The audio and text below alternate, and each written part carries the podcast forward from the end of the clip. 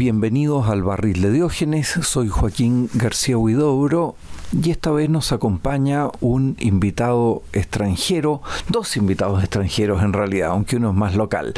Luis Javier López Fargiat, profesor de la Universidad Panamericana, especialista en filosofía árabe y también está con nosotros Cecilia Gallardo, licenciada de esa misma universidad y alumna de nuestro magíster en estudios eh, políticos. Y el tema de hoy es que parece que la política de Aristóteles no llegó al mundo árabe. Y eso es grave, pero no sé si es verdad. ¿Qué nos puedes decir? Claro, muchas gracias primero por la invitación, Joaquín. Claro, ese es un tema importantísimo y que se ha discutido eh, de manera importante más o menos desde 2008, 2011, ¿no? aunque antes eh, Remy Bragg, Jules Janssens tienen algunos trabajos donde ya ponen en duda esta idea de, muy muy muy en boga por muchos años de que no había llegado la política de Aristóteles al mundo árabe, ¿no? Eh, uno de los motivos por los que se piensa que no llegó es que eh, Averroes redactó un comentario a la República de Platón y al inicio de ese, de ese comentario pues él dice que, que, acaba de redactar su comentario a la ética nicomaquea y que lo que correspondería sería redactar un comentario a la política y él dice pero dado que la política no ha llegado a nuestras manos vamos a redactar un comentario a la República. Entonces, por mucho tiempo, pues la gente dijo, bueno, lo que sucedió es que no hubo una traducción árabe a la, a la política. En efecto, no hay un manuscrito, no sabemos si está perdido si, o si en realidad no se hizo un, una traducción a la política. Eh, pero lo que ha sucedido en los últimos años es que cuando uno lee, pues no autores como Averroes que están en Al-Ándalus, sino a pensadores que fueron quienes desarrollaron la filosofía árabe islámica o la filosofía en tierras islámicas, en territorio de Medio Oriente, como lo fueron Al-Kindi, Al-Farabi, etcétera, pues uno comienza a darse cuenta que sí tenían no solo noticia de la política, sino que hay planteamientos en algunos de sus tratados donde uno puede reconocer que están pensando temas y, aspectos que provienen claramente de la política, ¿no? Entonces eso ha empezado como a modificar la idea de que no había una, un contacto con la política, ¿no? Entonces eh, hay quien ha pensado que probablemente hubo una traducción siriaca a la política, pero como tampoco se conserva eso ni hay por lo pronto muchos referentes a esa versión, mm, es una línea que se ha explorado poco. Yo lo que pienso es que pudo haber habido una traducción persa a la política y que cuando uno lee al Farabi, que es el digamos el fundador, dicen algunos de la filosofía política islámica, pues uno puede ver claramente que sí conoce el texto de la política a pesar de que no hay evidencia de un manuscrito árabe, ¿no? Hola Joaquín y Luis Javier, muchas gracias por la invitación. Yo con respecto a eso quería preguntarte, ¿Qué rasgos eh, se pueden encontrar de Aristóteles, de la ética nicomaquea o de la política en algunos de los tratados de Alfarabi, por ejemplo, en el libro de la religión o en el libro de la política? Que nos puedas contar. Claro, gracias, gracias Ceci, mi exalumna, me da mucho gusto que estés aquí. Eh, claro, hay, hay, Al-Farabi es un conocedor, sí, de la ética nicomaquea, de hecho redactó un comentario a la ética nicomaquea que está perdido, pero sabemos de él gracias a la, a la versión latina de Averroes, ¿no? A la que hay un, el comentario en árabe de Averroes a la nicomaquea no se conserva, pero se conserva una versión latina y una hebrea, y ahí hay muchas referencias a la nicomaquea de, de Al-Farabi, ¿no? Uno de los aspectos que está presente en toda la filosofía de Al-Farabi es el interés por la felicidad, ¿no? Esta idea de que la el, fin último de la vida humana es la felicidad, que la felicidad se alcanza teniendo en cuenta una teoría de la virtud, es algo que está en todo el pensamiento de Al-Farabi. ¿no? Y luego en el caso de la política, que es como les decía, en donde hay mayor dudas o mayor controversia de si llegó un texto de la política o no, en donde uno puede notar que, que sí hay una influencia importante de la política es en uno de los tratados de Al-Farabi más importantes que se llama el libro de la política que está dividido en dos partes ¿no? en la primera parte hay un planteamiento cosmológico porque pues la idea es que a partir de que se conozca esa jerarquía que hay en los seres del universo y cómo opera el universo, pues en la segunda parte se habla del gobernante que tiene que imitar ese orden que se ve en el, en el universo o en el mundo natural, ¿no? Y entonces ahí uno puede encontrarse con la idea de son politicón, ¿no?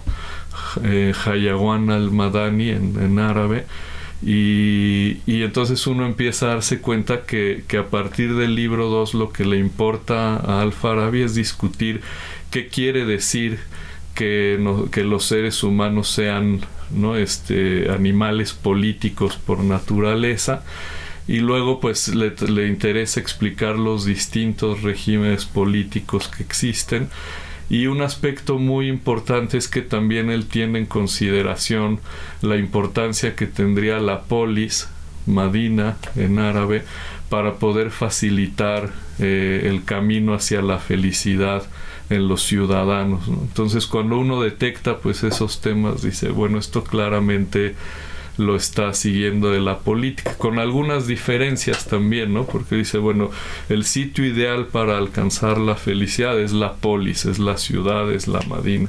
Pero él en algún momento dice que, que habría uno todavía más perfecto, que es la suma de muchas naciones, ¿no? En donde pues algunos piensan que está pensando en la en la UMA islámica, en la comunidad islámica que no se reduce a una polis, sino a un territorio más amplio que combina muchas culturas, pero eso es objeto de discusión porque Al-Farabi es un filósofo y, y, se, y se ha discutido mucho si él tiene exactamente un proyecto político que pueda considerarse islámico o si más bien no está reconstruyendo un modelo político mucho más allegado a ideas griegas, específicamente a una especie de combinación entre Platón, entre la República y las leyes de Platón, y justo la política de Aristóteles. ¿no? Cuéntame una cosa, en Occidente la irrupción de la política de Aristóteles llevó a una secularización de la política, uh -huh. a superar el, agustin, el agustinismo político y, y, cosas de esta. Eh, cuando tú lees estos autores, eh, ¿está también ese sello o, o, la fuerza de la religión es tan grande que, que no se alcanza a notar mucho? La, la pregunta es magnífica porque Al-Farabi es muy problemático eh, en ese aspecto, ¿no? Porque voy a, voy a contarles una anécdota que retrata muy bien el problema de interpretar al Farabi como si fuera un filósofo propiamente islámico y les voy a, a contar después en qué tipo de problemas interpretativos deriva eso. Hace unos años yo estaba en, en, en, el Instituto de Estudios Avanzados en Princeton en un seminario de filosofía medieval y una de las profesoras que estaba presente es la, era la profesora Patricia Crown, que murió hace unos pocos años, y ella es especialista en, en, pensamiento político islámico y coordinaba una colección de pensadores eh, islámicos.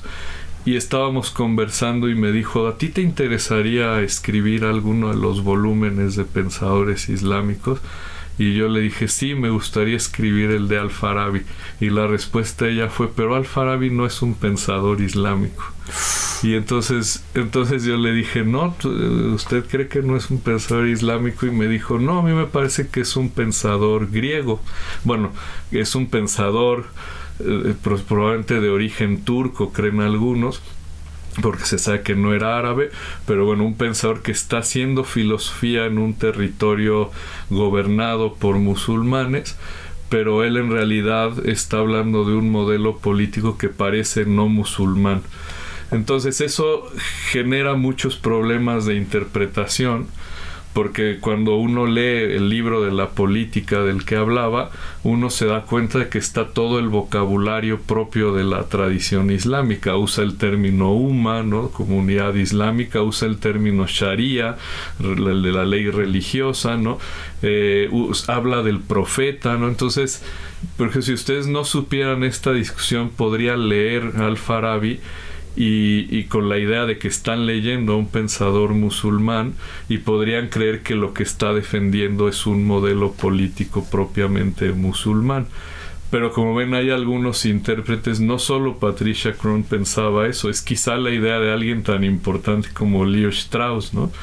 Que dice, bueno, ahí no hay que leer como un modelo político propiamente islámico, sino que parece que está usando de manera un tanto retórica el vocabulario propio de la tradición islámica, pero uno podría leer los textos de Al-Farabi en clave secularizante, como si estuviera defendiendo en realidad un modelo político ideal que puede funcionar al margen de la religión oficial que haya en cualquier territorio, ¿no?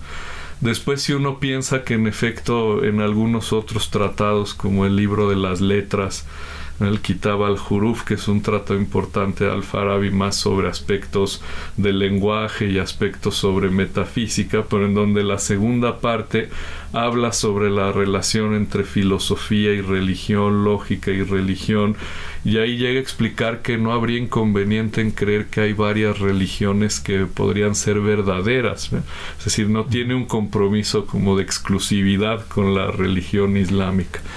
Entonces, ves, eso apoya la idea de que no es que no es que él quiera construir un modelo político donde esté ausente la religión, sino que piensa que se podría construir un modelo político en donde sí la religión juegue un papel importante porque contribuye a la cohesión social, pero donde no necesariamente como sucede en el Islam, tendríamos que estar pensando en un proyecto político islámico o en algo donde la donde hay una teocracia, por decirlo así, ¿no?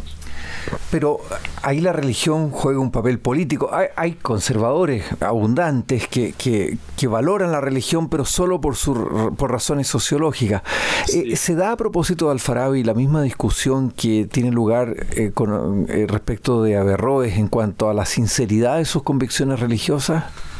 Sí, bueno, de hecho en el caso de Alfarabi es más ambiguo, ¿no? Porque al menos en el caso de Averroes, pues se sabe que era un jurista, tiene obra jurídica, eh, en algunos registros biográficos se habla de que él iba a la mezquita como cualquier practicante.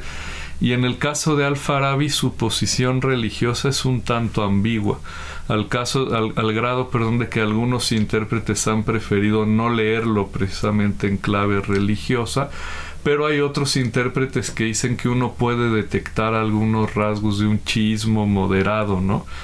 Y, y pues de pronto sí darse cuenta que él está dando importancia a la religión, pero a mí me parece que es claro que, que como lo acabas de decir, le da importancia como un aspecto sociológico, como algo que pues que está ahí en la sociedad y que y que si logramos homologar las creencias de las personas, pues eso facilita la actividad del gobierno, pero no es claro que él pudiera como estar plenamente convencido de, de, o con una postura firme frente al Islam, ¿no? Y como él sí no tiene obra jurídica ni nada por el estilo, sino obra filosófica, y ese tema de las relaciones filosofía, religión o política, religión, siempre ha sido objeto de controversia entre los intérpretes porque él recurrentemente habla de la subordinación de la religión a la filosofía y constantemente habla de que uno puede detectar cuál religión es verdadera y cuál religión es falsa de acuerdo a si esa religión pasa una prueba eh, filosófica, es decir, un análisis filosófico de sus contenidos.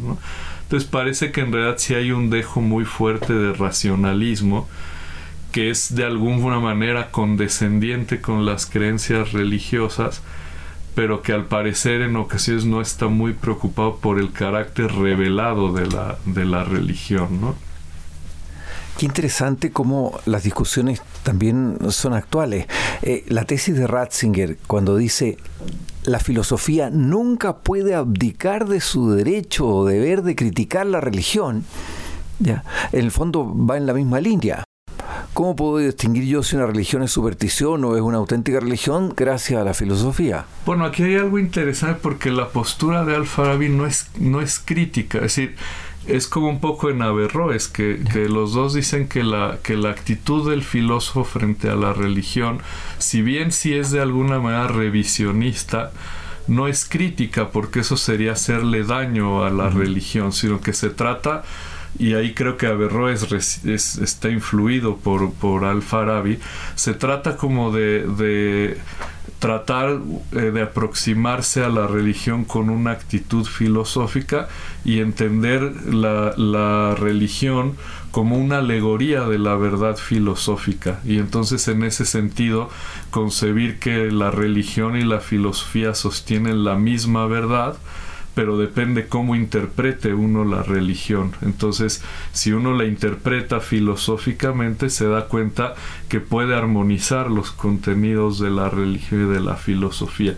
Pero en cambio, si la lee de manera literal o si la lee con una metodología equivocada, digamos que la metodología correcta sería la filosófica, pero las distintas escuelas eh, perdón, teológicas pueden fallar en el tipo de metodología que usan al momento de interpretar los textos religiosos, ¿no? Entonces, entonces la estrategia es inteligente porque el punto de partida es que la religión es buena en sí misma, pero, pero en donde puede haber dificultades es al nivel de los intérpretes, ¿no? Entonces, si alguien la interpreta mal, pues justo puede llegar a sospechar que hay un conflicto entre filosofía y religión, pero si se lee con la metodología adecuada, con la filosófica, no hay contradicción entre filosofía y religión, ¿no? Entonces, como ves, eh, eh, yo diría eso, que es como una, una actitud, sí, de revisión de los contenidos de la religión, pero difícilmente encontrará uno en Al-Farabi una crítica contra la religión. Encuentra críticas contra algunos sectores teológicos, pero no, no hay una crítica a los dogmas como tal, ¿no? sino que piensa que es posible empatarlos ¿no? y interpretarlos filosóficamente. ¿no? Eso, Luis Javier, con respecto al tema de la relación entre religión y política, teoría, práctica, eh, quería preguntarte acerca de tu opinión de la lectura de Strauss con respecto a, la relación entre teoría y práctica en la filosofía política y que a la vez es una como analogía entre religión y política que hace Strauss como lectura de, de Alfarabi. Entonces, si nos puedas platicar un poco sobre eso. Claro, claro, me gusta mucho la pregunta porque el, eh, el modo de, en que Strauss lee al, al Farabi es, es muy importante porque, porque más recuerden que de ahí eh, Strauss eh, lee a Platón eh, desde Al-Farabi y, y, a partir de la lectura que hace y de la distinción que él encuentra entre un plano esotérico y un plano esotérico, pues de ahí Strauss deriva toda su teoría política tal como aparece principalmente en un libro que, en realidad a mí me gusta, ¿no? Yo, no estoy de acuerdo, como voy a explicar ahora, con las lecturas straussianas, pero debo admitir que lo que hace Strauss es fascinante y que el librito este de la, de, la escritura, ¿cómo es el? Persecución, de, arte de arte de escribir es fascinante, ¿no? Y claro, de acuerdo a lo que acabo de explicar hace un momento, parecería eso, ¿no? Yo decía, Al-Farabi usa el vocabulario de musulmán, pero, pero en realidad el fondo, el contenido, el proyecto parece no ser musulmán. Si uno entiende eso así, pues parecería, parecería desprenderse que la lectura straussiana es correcta, ¿no? Y, y, sí, hay una tensión de ese tipo al momento de leer Al-Farabi. Pero Strauss piensa también que, que el proyecto de Al-Farabi es preponderantemente político y que entonces toda la metafísica, la cosmología, incluso la psicología racional que desarrolla Al-Farabi, que es muy, muy, muy sofisticada, es parte como de esa estrategia retórica para disimular que está construyendo un tipo de proyecto político que tiene una base metafísico-teológica, ¿no? Y entonces él, él piensa que, que no hay que leer a, Al-Farabi encontrando estas conexiones entre su metafísica, su cosmología, su psicología racional y su proyecto político, sino que hay que de alguna manera eliminar lo que podríamos llamar su filosofía especulativa y enfocarse en la, en la praxis política. ¿no? Yo creo que esa es una lectura parcial y equivocada. ¿no? porque pues todo el, pues, pues no hace sentido el proyecto político si uno no tiene en cuenta todo el proyecto cosmológico elaborado por Alfarabi. Entonces yo en ese sentido soy de una o sostengo una lectura mucho más tradicional donde sí trato de leer Alfarabi articulando todo lo que está haciendo como proyecto filosófico y no creo que haya que leerlo solamente como un pensador político, ¿no? Pero admito que, que en Alfarabi hay razones para creer que sí existen unas tensiones entre su proyecto propiamente filosófico y, y, lo que él podría haber pensado acerca de la religión islámica. Ahí, sí hay una ambigüedad, ¿no? A lo mejor en el caso de Alfarabi hay una ambigüedad a ese respecto, pero cuando Strauss extiende esa ambigüedad a otros autores como el propio Averroes o como el propio Maimónides, me parece que ahí no es, no es tan claro como en Alfarabi que haya tensiones, ¿no? Entonces, eh, Strauss a mí me parece fascinante, me, parece un, un, reto para leer Alfarabi, de hecho, ¿no? Pero no coincido con su idea. Yo pienso que en Alfarabi al final del día hay una un intento de articulación de la vida especulativa con la vida práctica y, que no puede como leerse demeritando el proyecto especulativo que tiene. ¿no? Tú al pasar dijiste que, claro, Averroes estaba más cerca de la religión porque era juez, era jurista. Eh, eso supone una cosa, que la ley es la sharia, es la ley religiosa, porque eso en Occidente esa frase no, se entendería. De hecho, en Occidente, en el medioevo, el derecho era el derecho romano, o sea, que se estudiaba en Bolonia, derecho romano y por supuesto canónico, y de ahí sale el, derecho común. En el mundo árabe nunca se conoció un derecho así puramente secular, ¿o no? No, la jurisprudencia islámica está construida desde la Sharia, ¿no? Ahora, hay que, hay que entender qué sentir por Sharia, porque pronto la gente puede creer que la gente que, no está en contacto, que no conoce el mundo islámico, puede creer que es como el código civil o algo por el estilo, ¿no? Que uno va y lo compra y ahí tiene las leyes impresas. La Sharia no es así, ¿no? La Sharia es una tradición interpretativa de las fuentes fundacionales, o sea, del Corán y de los hadices, los, las enseñanzas o dichos del profeta, y entonces hay una tradición jurídica que está constantemente interpretando no solo las fuentes, sino todo el edificio interpretativo que se ha construido a lo largo de la tradición por juristas y también por teólogos. Y entonces pues a partir de eso se va construyendo una tradición jurídica y la Sharia en ese sentido está viva, ¿no? Es decir, no es algo que esté en el papel y que funcione de manera unívoca, sino que hay una hay un trabajo interpretativo por parte de los juristas y un buen jurista conoce la tradición interpretativa, compara las resoluciones que han tenido otros juristas frente a determinados problemas morales o problemas políticos. Entonces hay que entender como algo que en realidad eh, sigue, sigue construyéndose porque es parte de una tradición muy antigua y pues que a la fecha los juristas actuales siguen trabajando en ella. Eh, hay distintas escuelas jurídicas también, o sea, eso no se puede pensar que hay un Islam eh, que, coincida en la forma y en la metodología de interpretar la ley. Hay al menos cuatro escuelas sunitas, hay, una, hay un par de escuelas eh, chiitas importantes y Averroes pertenece a una de ellas que es la maliquita.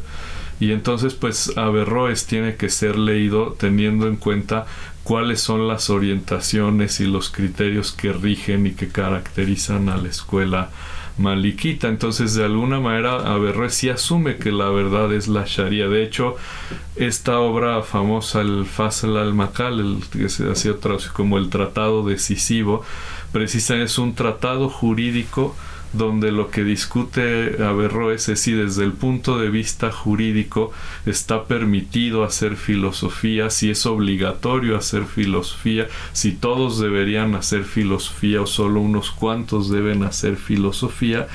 Y ahí sucede algo parecido a lo que decía hace un momento con Al-Farabi, que el punto de partida es que la religión revelada, la Sharia, es verdadera pero el cuando surge algún conflicto o alguna tensión entre la filosofía y la religión, no se debe a que el Corán esté proponiendo algo que contraría la razón o que contraría el sentido común, sino que el problema se da en el nivel de los intérpretes.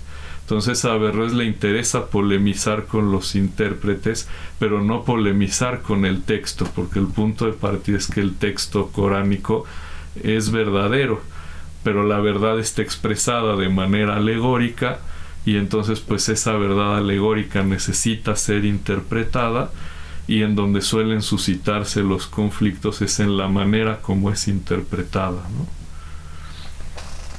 Y en ese sentido, y pasando un poco la discusión al plano político más bien, él parece defender que el gobernante en sí debe ser como Platón un, Al-Farabi. Al-Farabi, sí un filósofo político al final. O sea, es una política con un modelo sumamente filosófico, a la vez religioso, con sus matices. Pero en ese sentido, eh, ¿el modelo que tiene entonces es más platónico, aristotélico? ¿O, o cómo lo desarrolla? Lo que hace Al-Farabi es una... A mí me gusta usar la palabra hibridez, ¿no? Hay una hibridez entre Aristóteles y, un, una serie de planteamientos neoplatónicos, bueno, y evidentemente platónicos, ¿no? Entonces ahí se están fusionando distintas tradiciones filosóficas o distintas formas de entender la filosofía, de entender un proyecto político. Entonces, si bien sí es cierto que por, que por un lado él tiene la idea de que tiene que haber un filósofo legislador, eh, a ese filósofo legislador se le añaden algunas características que son aristotélicas. Por ejemplo, Alfarabi piensa que ese filósofo legislador debe ser prudente. Entonces habla en árabe, en árabe ¿no? Lo que equivaldría a frónesis, ¿no? Entonces ve uno como hay un elemento aristotélico ahí, ¿no? Pero después hay otro elemento que parece islámico, que le llama también profeta a ese legislador. Ahora, en el ejercicio político, ¿qué es lo que a él le interesa principalmente? Y esto aparece en, el texto que se llama el libro de la religión, que sé si hace algunos años estudió conmigo en un seminario. Eh, en ese libro de la religión aparecen dos tipos de gobernantes. Lo que Al-Farabi llama el gobernante de la tradición, el gobernante de la tradición es alguien que conoce la ley, que conoce la Sharia, pero que piensa que la Sharia es algo fijo, algo terminado, algo estático, y entonces legisla sin darse cuenta que los contextos culturales, que los contextos sociales, que los contextos históricos cambian de una época a otra, y entonces no quiere reinterpretar la ley, sino que quiere asumirla tal y como está. Eh, y en contraste, el, otro tipo de gobernante, que es lo que él llama el gobernante virtuoso, otra vez vocabulario que suena aristotélico, es aquel que es capaz de respetar cierto margen de la Sharia, pero se tiene que dar cuenta que dado que la Sharia tiene que adaptarse a distintos contextos socioculturales y también contextos históricos, la Sharia tiene que interpretarse y recontextualizarse permanentemente lo que yo decía hace un momento, ¿no? Considerarla como una tradición viva y en ese sentido necesita esos procesos de recontextualización. Hay algunos intérpretes que han visto en eso una crítica a la tradición sunita, por ejemplo, que no es accidental, dicen algunos, que le llame gobernante de la tradición, porque suna es tradición en árabe, Y entonces parecería que ahí estamos escuchando a un alfarabi que tiene ciertas simpatías con el chismo y que precisamente no le gusta la tradición que es más rigorista con la, con la manera de asimilar la ley frente digamos a un gobernante que tiene como algunos talentos filosóficos porque es prudente, porque sabe filosofía, porque sabe que es responsable de que la comunidad alcance la felicidad y entonces en ese sentido va reinterpretando y recontextualizando la ley de acuerdo a las necesidades que tiene su comunidad política. Entonces, pues, pues como ven ahí, ahí sigue habiendo como una una combinación de Platón y Aristóteles, es decir, un modelo que si bien suena muy platónico, tiene esos elementos aristotélicos y de nuevo, aunque parece que es un pensador como ajeno a la discusión islámica, como decía Patricia Crown o como podría sugerir Leo Strauss, parece que en el fondo de pronto sí hay unos elementos que nos dejarían leerlo como alguien que sí está inmerso en la problemática propiamente islámica. Es curioso mm, todos los de Strauss, de, autores del, llamémoslo, del primer mundo, pero nosotros, eh, por lo menos en Sudamérica, eh, tenemos una numerosísima comunidad eh, libanesa, siria, palestina, que ha sido decisiva en el siglo XX, nos ha traído muchos bienes. Y curiosamente, por lo menos en Sudamérica, nosotros no estudiamos eh, la filosofía árabe. Yo sueño el día que podamos tener aquí una cátedra de filosofía árabe. Eh, ¿Tu caso es un caso excepcional o en México se estudia mucho la filosofía árabe? No, en, México tampoco es un área donde haya muchas, muchos especialistas, ¿no?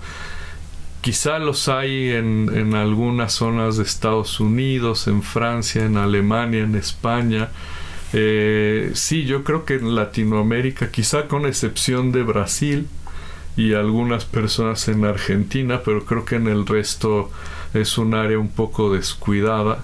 En México lo que sucede es que hay eh, interés en algunas escuelas eh, de ciencia política o en o por ejemplo en el Colegio de México que tiene un centro de estudios de Asia y África y uno puede especializarse ahí en estudios de Medio Oriente, pero donde el enfoque y los intereses de las personas son más de política contemporánea y pues más de toda la, situación problemática actual de los territorios del Medio Oriente y no tanto en los estudios filosóficos. Yo, yo creo que eso es un error porque creo que esos problemas que se suscitan en Medio Oriente sí deberíamos aprender a pensarlos filosóficamente.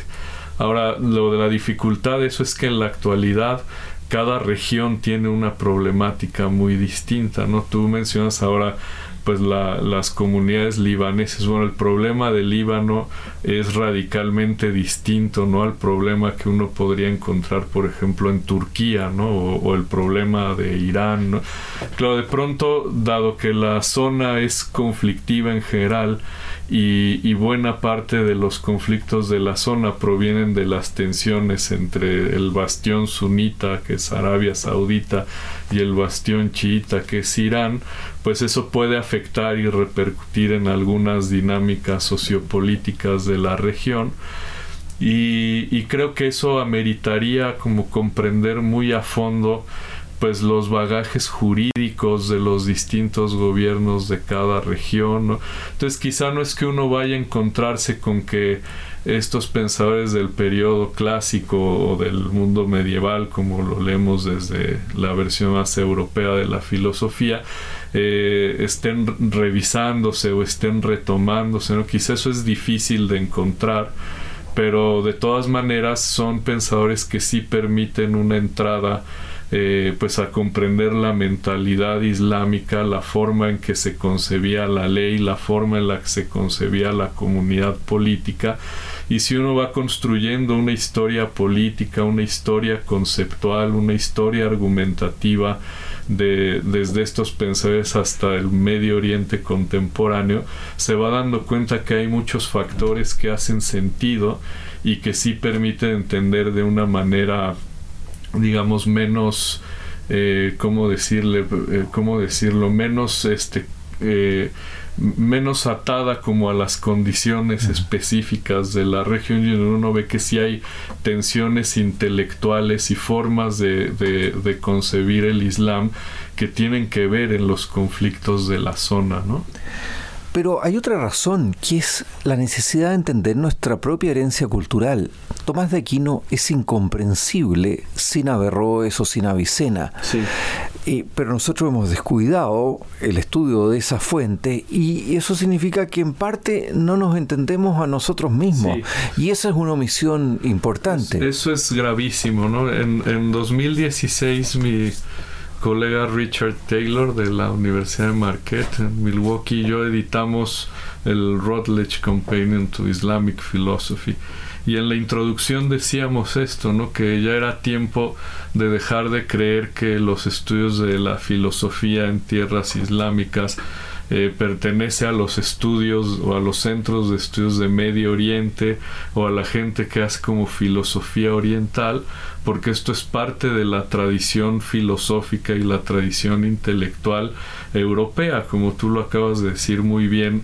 La, la filosofía medieval latina, cristiana y también la judía es incomprensible si no se entiende en función eh, no solo del debate o la crítica, sino también de toda la herencia positiva que hay, es decir, el modo como Alberto Magno, Tomás de Aquino, Maimónides retomaron vocabulario, argumentos, eh, planteamientos que venían de la filosofía árabe para defender dogmas importantes, ¿no? La creación del mundo, la armonía entre creación y eternidad del mundo, es decir, eso viene de la tradición islámica y, eso lo hemos perdido. En efecto, creemos que hay una falta de continuidad o de contacto con lo que sucede en Medio Oriente o con lo que sucedió en la historia de la filosofía y en la historia intelectual de Medio Oriente y resulta que hay una continuidad absoluta, ¿no? Porque pues luego la, la filosofía moderna, temprana, pues en realidad también está construida pues sobre la influencia de la filosofía medieval y ahí va, repito, vocabulario, argumentos que vienen de la tradición árabe islámica. Nos has abierto un mundo fascinante, te damos las gracias, y dan ganas de seguir eternamente conversando eh, sobre esto. esto ha sido el barril de Diógenes y nos despedimos hasta la próxima.